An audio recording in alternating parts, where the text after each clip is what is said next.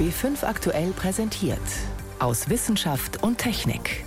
Ein Podcast von B5 aktuell.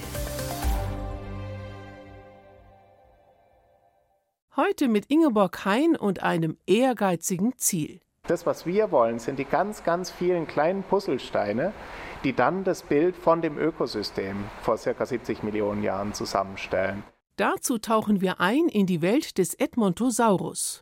Außerdem Black Lives Matter, schwarze Leben zählen, das Motto der weltweiten Proteste. Die haben inzwischen auch die Wissenschaft erreicht. Wir fragen, warum hängen die Begriffe Rasse und Rassismus eng zusammen? Und als erstes beschäftigt uns der sogenannte grüne Wasserstoff. Ich begrüße Sie zu unserem Wochenrückblick aus Wissenschaft und Technik. Benziner oder Diesel? Diese Frage ist fast schon von gestern, denn die Zukunft liegt in der E-Mobilität. Aber wer macht das Rennen? Batterien oder die Brennstoffzellen aus Wasserstoff? Deutschland soll auf jeden Fall beim Wasserstoff vorne mit dabei sein, hofft die Bundesregierung und hat deshalb in dieser Woche ihre nationale Wasserstoffstrategie vorgestellt und die umfasst mehr als nur entsprechende Autos. Bis es zur Entscheidung für eine grüne, also nachhaltige Wasserstoffwirtschaft kam, war es allerdings ein langer Weg. Helmut Nordwig. Im Jahr 2007 ruft die Bundesregierung ein nationales Innovationsprogramm Wasserstoff- und Brennstoffzellentechnologie ins Leben. Gebaut werden erstmal nur ein paar Demonstrationsanlagen für Wasserstoff. Im November 2019 dann ein neuer Anlauf. Wirtschaftsminister Peter Altmaier. Wir haben uns vorgenommen als Bundesregierung, eine Wasserstoffstrategie bis zum Ende dieses Jahres zu entwickeln. Denn für die Energiewende ist der sogenannte grüne Wasserstoff unverzichtbar. Er kann nahezu klimaneutral gewonnen werden, so entsteht kein Treibhausgas. Das haben viele Fachleute in diversen Positionspapieren festgehalten. Auch die Fraunhofer Gesellschaft meldet sich zu Wort mit einer Wasserstoff-Roadmap. Federführend war Mario Ragwitz von der Fraunhofer Einrichtung für Energieinfrastrukturen in Cottbus. Grüner Wasserstoff wird für eine ganze Reihe von Branchen die einzige Option sein zur Vermeidung von CO2-Emissionen. Es gibt beispielsweise für bestimmte Industriebereiche wie die Stahlindustrie oder die chemische Industrie oder auch für den internationalen Schiff- oder den Flugverkehr kaum andere Optionen, CO2 Emissionen zu vermeiden. Diese Branchen müssten aber völlig umgekrempelt werden, sich ganz auf Wasserstoff ausrichten. Den kann man genauso verbrennen wie Erdöl oder Gas, zum Beispiel um Stahl herzustellen oder in einem Motor. Dabei entsteht kein klimaschädliches Kohlendioxid, sondern einfach Wasser. Mit dem Wasserstoff hätten wir sie also, die klimafreundliche Wirtschaft. Ein vielseitiger Puzzlestein, der viele Branchen miteinander vernetzen würde. Das heißt, wir können den hohen Anteil, den wir haben bei erneuerbaren Energien im Stromsektor ausnutzen, um andere Sektoren wie den Verkehrssektor, den Industriesektor oder auch den Wärmegebäudesektor dadurch geeignet von CO2-Emissionen zu befreien. Denn Wasserstoff kann auch umgewandelt werden zu Rohstoffen für die Chemie oder Kraftstoffen, man kann damit heizen und Strom erzeugen und all das klimafreundlich. Herstellen kann man Wasserstoff leicht, man leitet Gleichstrom in Wasser ein und das zerfällt dann in Wasserstoff und Sauerstoff.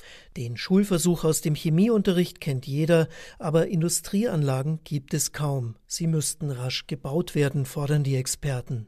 Für grünen Wasserstoff muss der Strom außerdem aus regenerativen Quellen kommen, heißt also Wind- und Sonnenstrom massiv ausbauen für die Wasserstoffproduktion oder den Wasserstoff gleich dort herstellen, wo die Bedingungen für erneuerbaren Strom günstig sind, sagt Mario Ragwitz, zum Beispiel in Marokko. Wir könnten uns sonnenreiche Regionen im Süden Europas oder in Nordafrika vorstellen, aus denen wir beispielsweise Wasserstoff durch Pipelines transportieren. Gleichzeitig kann Wasserstoff über Schifftransport nach Europa gelangen. Dies wird eine wesentliche Rolle spielen, wenn Wasserstoff aus anderen Regionen der Welt, wie beispielsweise aus Australien, importiert wird. Ein Problem stellt allerdings die sogenannte Energieeffizienz dar.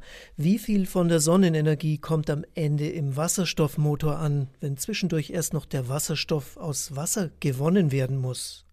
Dieser Zwischenschritt braucht auch Energie und senkt die Effizienz der Methode. Anders ausgedrückt, es wäre effizienter, wenn man den Sonnenstrom direkt in einem Akku speichert und damit das Auto bewegt. Das rechnet Thomas Grube vom Forschungszentrum Jülich vor. Er war an der Wasserstoff-Roadmap nicht beteiligt. Ich vergleiche mal direkt mit dem batterieelektrischen Fahrzeug. Da ist das Wasserstofffahrzeug etwas geringer in der Effizienz.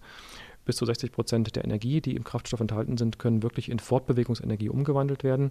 Bei der Batterie liegen die Werte heute im Bereich von etwa 80 Prozent, inklusive auch der Ladeverluste, die man nicht vergessen darf für die Batterie, sodass ein Effizienznachteil besteht für das Brennstoffzellenfahrzeug. Bei schwereren Fahrzeugen sieht das anders aus. Lkw und Schiffe lassen sich kaum mit Batterien betreiben, da kann Wasserstoff eine klimafreundliche Alternative sein. Hier kann er eindeutig punkten, genau wie in der Chemieindustrie oder anderen energieintensiven Branchen. Die Vorzüge müssen gegen die Nachteile abgewogen werden, den hohen Energiebedarf und die Abhängigkeit von Importen. Helmut Nordweg über das Potenzial des grünen Wasserstoffs. Georges Tod darf nicht umsonst sein, es braucht Gerechtigkeit, fordert ein Bruder des getöteten Afroamerikaners George Floyd. Weltweit hat es Proteste gegen Polizeiwillkür und Rassismus gegeben. Fakt ist, Rassismus gibt es überall. Und den Grundstein dafür haben unter anderem Wissenschaftler mit abstrusen Behauptungen gelegt. Forscher wie Uwe Hosfeld wollen darüber aufklären. Ich habe den Historiker von der Uni Jena gefragt, warum ist der Begriff Rasse bei Tieren gerechtfertigt, aber nicht bei uns Menschen? Fangen wir mal so an mit den Tieren, also Hunderassen, Kaninchenrassen etc. gibt es, das weiß jeder, aber Hunderassen sind eben ausschließlich das Ergebnis von menschlicher Züchtung, vielleicht 150 Jahre alt gerade mal, und eben nicht das Ergebnis eines natürlichen biologischen Prozesses. Das Englische löst eben dieses sprachliche Problem relativ elegant. Dort sprechen eben die Menschen von Breeds, von Züchtungen und eben nicht von Rasse, Race. Und die Konnotation bei Menschen hängt eben wirklich damit zusammen, dass wahrscheinlich immer die Idee, dass es Menschenrassen gibt, ist und war mit einer Bewertung dieser vermeintlichen Rassen verknüpft. Man hat also Menschengruppen analysiert, verglichen nach Hautfarbe, Augenfarbe, Schädelform, die dann letztendlich auch verfolgt, versklavt, sogar ermordet und wollte dort hierarchisieren, kategorisieren, sich abheben nieder, höher, besser, schlechter, schöner. Das ist, glaube ich, einer der Unterschiede. Und woher kommt denn dann dieser Begriff Rasse bei Menschen? Da muss man weit zurückgehen bis in die Frühzeit des 18. Jahrhunderts, wo eben die Menschen drei große Schwerpunkte untersucht haben. Der erste Schwerpunkt war immer der Tier-Mensch-Vergleich. Was unterscheidet uns vom Tier. Der zweite, es gab Fortschritte in der vergleichenden Anatomie, in der Humananatomie. Man hat verschiedene Variabilitäten des Menschen hinsichtlich des Aussehens, des Phänotyps oder der Morphologie untersucht. Und dann war es eben auch das Zeitalter des Kolonialismus, des frühen Sozialdarwinismus, wo eben durch Sammlungen, durch Schädelvergleiche versucht wurde, Hierarchisierungen, Kategorisierungen auf den Weg zu bringen, zu fassen. Und dann war eben Rasse ein wichtiger Bezugspunkt. Den ja besonders auch die Nationalsozialisten herausgestellt haben. Und hier waren es ja wiederum Wissenschaftler, die mit diesem Begriff gearbeitet haben. Genau, man kann eben sagen, dass insbesondere eben in den Jahren nach dem Ersten Weltkrieg Begrifflichkeiten wie Eugenik, Rassenhygiene und Rassenkunde eben unter dem sogenannten Eindruck der Schwächung der deutschen Erbsubstanz an Fahrt aufgenommen haben und diese drei Begrifflichkeiten sich eben in Institutionen, in Lehrstühlen und so weiter wiedergefunden haben. Hier gab es also einen massiven Missbrauch der Anthropologie, der Wissenschaft Biologie im Sinne der nationalsozialistischen Politik und Ideologie. Und Rassenkunde wurde da als eine physisch-anthropologische, die Rassenhygiene sozusagen als eine medizinische Wissenschaft mit zuweist klinischer Orientierung verstanden. Und was vielleicht noch an der Stelle wichtig ist, gab auch im Nationalsozialismus eben nie den zentralen homogenen Rassenbegriff. Er wurde also von Universität oder von Institution zu Institution verschieden verwendet. Die einen haben Erbbiologie darunter verstanden, die anderen Rassenhygiene, die anderen Rassenkunde und so weiter und so fort. Aber die heutige Forschung hat eben gezeigt, dass der Rassebegriff nichts anderes als ein gedankliches Konstrukt ist und jeder Realität entbehrt. Als einer der Begründer gilt ja auch der deutsche Forscher Ernst Haeckel. Der kannte wiederum auch den Naturforscher Charles Darwin. Was hat die beiden denn verbunden bzw. unterschieden? Also Ernst Haeckel ist ja auch als deutscher Darwin bekannt. Er ist also derjenige, der frühzeitig in seine Lehre und Forschung die darwinschen Ideen integriert hat. Das bedeutet also, Darwin ist ja bekannt geworden durch seine Beiträge zur Variabilität, zur Evolutionstheorie, gemeinsame Abstammung, sexuelle Auslese etc. Und Heckel hat diese Ideen eben in sein Ideengebäude, er war ja vergleichender Anatom, Meeresbiologe, mal unter anderem von der Fachrichtung her, den Darwinismus versehen, hat also die tote Wissenschaft Anatomie mit Darwin wieder zum Leben erweckt und in eine vergleichende Betrachtung der Abstammungslehre übergeführt. Aber er hat auch dazu beigetragen, dass es missbraucht worden ist. Das ist richtig. Also Heckel ist auch einer derjenigen, der sich als einer der wenigen Biologen jener Zeit aktiv in politische, weltanschauliche Diskussion einbringt. Und der Vorwurf, er sei naturalistischer Rassist gewesen, ist zum Teil natürlich berechtigt, da Hegel einer der ersten ist, der versucht, anhand von unterschiedlichen Vergleichen der Hautfarbe oder Haarstruktur eine Hierarchisierung in die Geschichte der Menschheit hineinzubringen. Er kreiert zwölf Menschenarten, die er dann auch in der Haarform in schlichthaarige und graushaarige unterteilt, dann die in einer Tabellenform in einem Stammbaum anordnet, in dem die Papuas, die Hottentotten die Stufe 1 und 2 bilden, aber der Europäer, der Mittelländer dann die obere Stufe. Und hier ist ihm also wirklich ein früher Rassismus zuzusprechen. Sie sagen früher Rassismus, ist das jetzt gänzlich Vergangenheit? Ist dieser diskriminierende Begriff der Menschenrasse jetzt gänzlich weg unter Forschern? Also hier gibt es auch verschiedene Herangehensweisen. Einerseits haben wir natürlich eine lange Tradition in Fächern wie Anthropologie und Humangenetik und man findet in verschiedenen Ländern häufig noch den Gebrauch von Rassekreis, von Rasse. Andere Länder, wie wir in Deutschland, sind bemüht, den Rassebegriff aus der Terminologie zu verbannen, weil er einfach falsch ist und es ihn so als Begriff nicht gibt. Und hier ist eben eine Verantwortung des Biologen, offensiver und klarer mit neuen Forschungsergebnissen umzugehen, damit einfach hier auch die Begrifflichkeit verschwindet.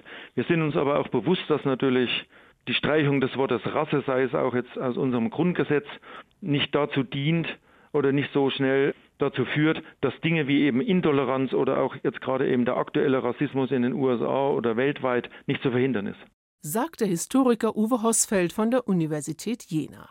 Sie hören B5 am Sonntag aus Wissenschaft und Technik. Im Studio Ingeborg Hein. Corona dominiert nicht mehr die Schlagzeilen, aber die Forschungen nach einem Impfstoff oder einem Medikament, die gehen mit Hochdruck weiter. Dabei ist nicht einmal sicher, ob es zum Beispiel eine Impfung geben wird. Aber Forschergruppen arbeiten weltweit daran und das dauert. Schneller könnte es gehen mit sogenannten Provokationsstudien, aber die sind umstritten, weil riskant. Denn Wissenschaftler würden Freiwillige gezielt mit dem Virus infizieren und dann testen, ob ein Impfstoff wirkt. Sebastian Kirschner berichtet. Ein potenziell tödliches Virus, hunderte Freiwillige, die sich damit infizieren lassen und Millionen Menschen, die das rettet. Es klingt wie aus einem Science-Fiction-Film und ist gar nicht so unrealistisch mit sogenannten Human Challenge Trials, zu Deutsch Provokationstests, also Studien, die gezielt eine Reaktion auf ein Medikament hervorrufen, gewissermaßen also provozieren. Eine Art Abkürzung auf dem langwierigen Weg zu einem Impfstoff gegen das Coronavirus. Aber dafür bewusst Menschenleben riskieren? Befürworter sagen, derartige Tests seien nichts Ungewöhnliches. Marilyn Addo, Infektiologin und Impfstoffentwicklerin am Universitätsklinikum Hamburg-Eppendorf. Ja, solche Provokationsstudien, die gab es ja schon für andere Erkrankungen. Grippemedikamente wurden zum Teil so entwickelt. Es gab andere respiratorische Viren und Malaria. Das ist ein ganz bekanntes Modell, das auch in Deutschland beforscht wird. Doch von vorn. Klinische Studien zur Entwicklung eines Impfstoffs bestehen aus drei Phasen. In der ersten bekommen nur wenige Probanden den Impfstoff, um zu sehen, wie verträglich er ist. In der zweiten Phase sind es deutlich mehr Probanden. Kritisch wird es in Phase 3. Sie untersucht, ob der Impfstoff klinisch wirksam ist und das an möglichst vielen Probanden. Die eine Gruppe bekommt dabei den Wirkstoff, die andere ein Placebo. Forscher prüfen dann, wer sich im Alltag mit dem Erreger infiziert. Das Problem? Phase 3 dauert meist sehr lange, oft mehrere Jahre. Erst recht, wenn man wie derzeit alles vermeidet, was ansteckend wirkt. Die Freiwilligen gezielt zu infizieren, könnte das um Monate beschleunigen. Medizinethiker wie Jörg Haßford von der Ludwig-Maximilians-Universität München sehen derartige Provokationstests trotzdem kritisch. Das ist der ganz wesentliche Unterschied zu Covid-19. Bei dieser Erkrankung geht es quer durch alle Altersgruppen einher mit dem Risiko, schwerstens zu erkranken, mit Folgeschäden, wenn man es überlebt oder noch schlechter, dass man stirbt. Und das macht die Sache aus meiner Warte ethisch unakzeptabel. Denn, anders als bei anderen Provokationsstudien, gibt es kein Medikament, kein Heilmittel gegen den untersuchten Erreger. Dabei wäre das für ihn eine grundlegende Voraussetzung für derartige Tests. Nur so wäre das Risiko für Probanden wirklich kalkulierbar. Dabei wollen auch Befürworter von Provokationstests die Risiken gering halten. Das könnte beispielsweise über die Auswahl der Freiwilligen geschehen, sagt Marilyn Addo. Es geht ja vor allem um die Sicherheit der Probanden. Es muss ja gesichert sein, dass wir keinen Schaden zufügen mit dieser Art von Versuch. Also welche Probanden kommen in Frage? Das werden sicherlich keine Risikogruppen sein, sondern es werden halt die Gruppen sein, die normalerweise einen guten Verlauf dieser Erkrankung haben. Doch gerade darin sieht Medizinethiker Jörg Haasford in diesem Fall ein weiteres, ganz praktisches Problem von Human Challenge Trials. In jede Provokationsstudie bei Covid würden vermutlich hypergesunde junge Leute eingeschlossen werden. Nun ist es dummerweise bei Impfstoffen so, dass sie die Ergebnisse von jungen Leuten nicht einfach auf die jetzige Hauptrisikogruppe, nämlich die alten multimorbiden Menschen, übertragen können weil die Impfreaktion beim älteren Menschen ganz anders ausfällt als beim jungen Menschen. Das Hauptargument für Provokationsstudien ist der Zeitgewinn beim Impfstofftest. Doch auch das lassen die Kritiker nicht ohne weiteres gelten. Claudia Wiesemann von der Universitätsmedizin Göttingen und bis vor kurzem Mitglied des Deutschen Ethikrats. Ich kann gut verstehen, dass es im Augenblick große Sorgen gibt, der Impfstoff könne nicht schnell genug entwickelt werden. Wir dürfen aber eins nicht vergessen, auch in der normalen Medikamentenentwicklung kommt nur eine kleine Minderheit der anfänglich getesteten Medikamente am Ende wirklich zur Anwendung bei Patientinnen und Patienten. Und wir müssen fest damit rechnen, dass auch die ersten Impfstofftests genauso verlaufen. Diese Risiken seien nicht zu verantworten. Einig sind sich die meisten Forscher in Deutschland darin, insgesamt verstehe man das Coronavirus bisher zu wenig, um derzeit Provokationstests durchzuführen. Eine Chance wäre aber, solche Tests zu diskutieren und sie damit wenigstens gedanklich vorzubereiten, sagt Impfstoffentwicklerin Ado. Aber es ist, glaube ich, wichtig, dass in dieser wirklich schwierigen Situation, dass wir zumindest auch alle Möglichkeiten, hier einen Impfstoff zügig zur Verfügung zu stellen, dass man die zumindest diskutiert und abklopft. Mit dieser Meinung ist Ado unter deutschen Medizinern nicht allein. Und in diesem Sinne dürfte auch die Weltgesundheitsorganisation WHO zu verstehen sein. Die hat Anfang Mai erste ethische Kriterien für Provokationstests zu Covid-19 vorgelegt. Ein Beitrag von Sebastian Kirschner. Blickwechsel oder Forschung einmal andersherum. Paläontologen, die nicht unter widrigen Bedingungen in freier Natur nach Fundstücken suchen, sondern ganz bequem in einem modernen Museum, genauer im Senckenberg Museum Frankfurt. Dort stehen aktuell 70 Millionen alte Gesteinsbrocken, voll mit Dinoknochen. Der Clou dabei, die Museumsbesucher können den Forscher sogar bei der Arbeit zuschauen. Silke Schmitrö hat es auch schon getan. Für Besucher sind es nur ein paar Schritte vom Senckenberg Naturmuseum Frankfurt bis zu einem Fleckchen Wyoming. 16 Gesteinsblöcke aus den USA bilden die rund 20 Quadratmeter Ausgrabungsfläche im neuen quaderförmigen Außenpavillon.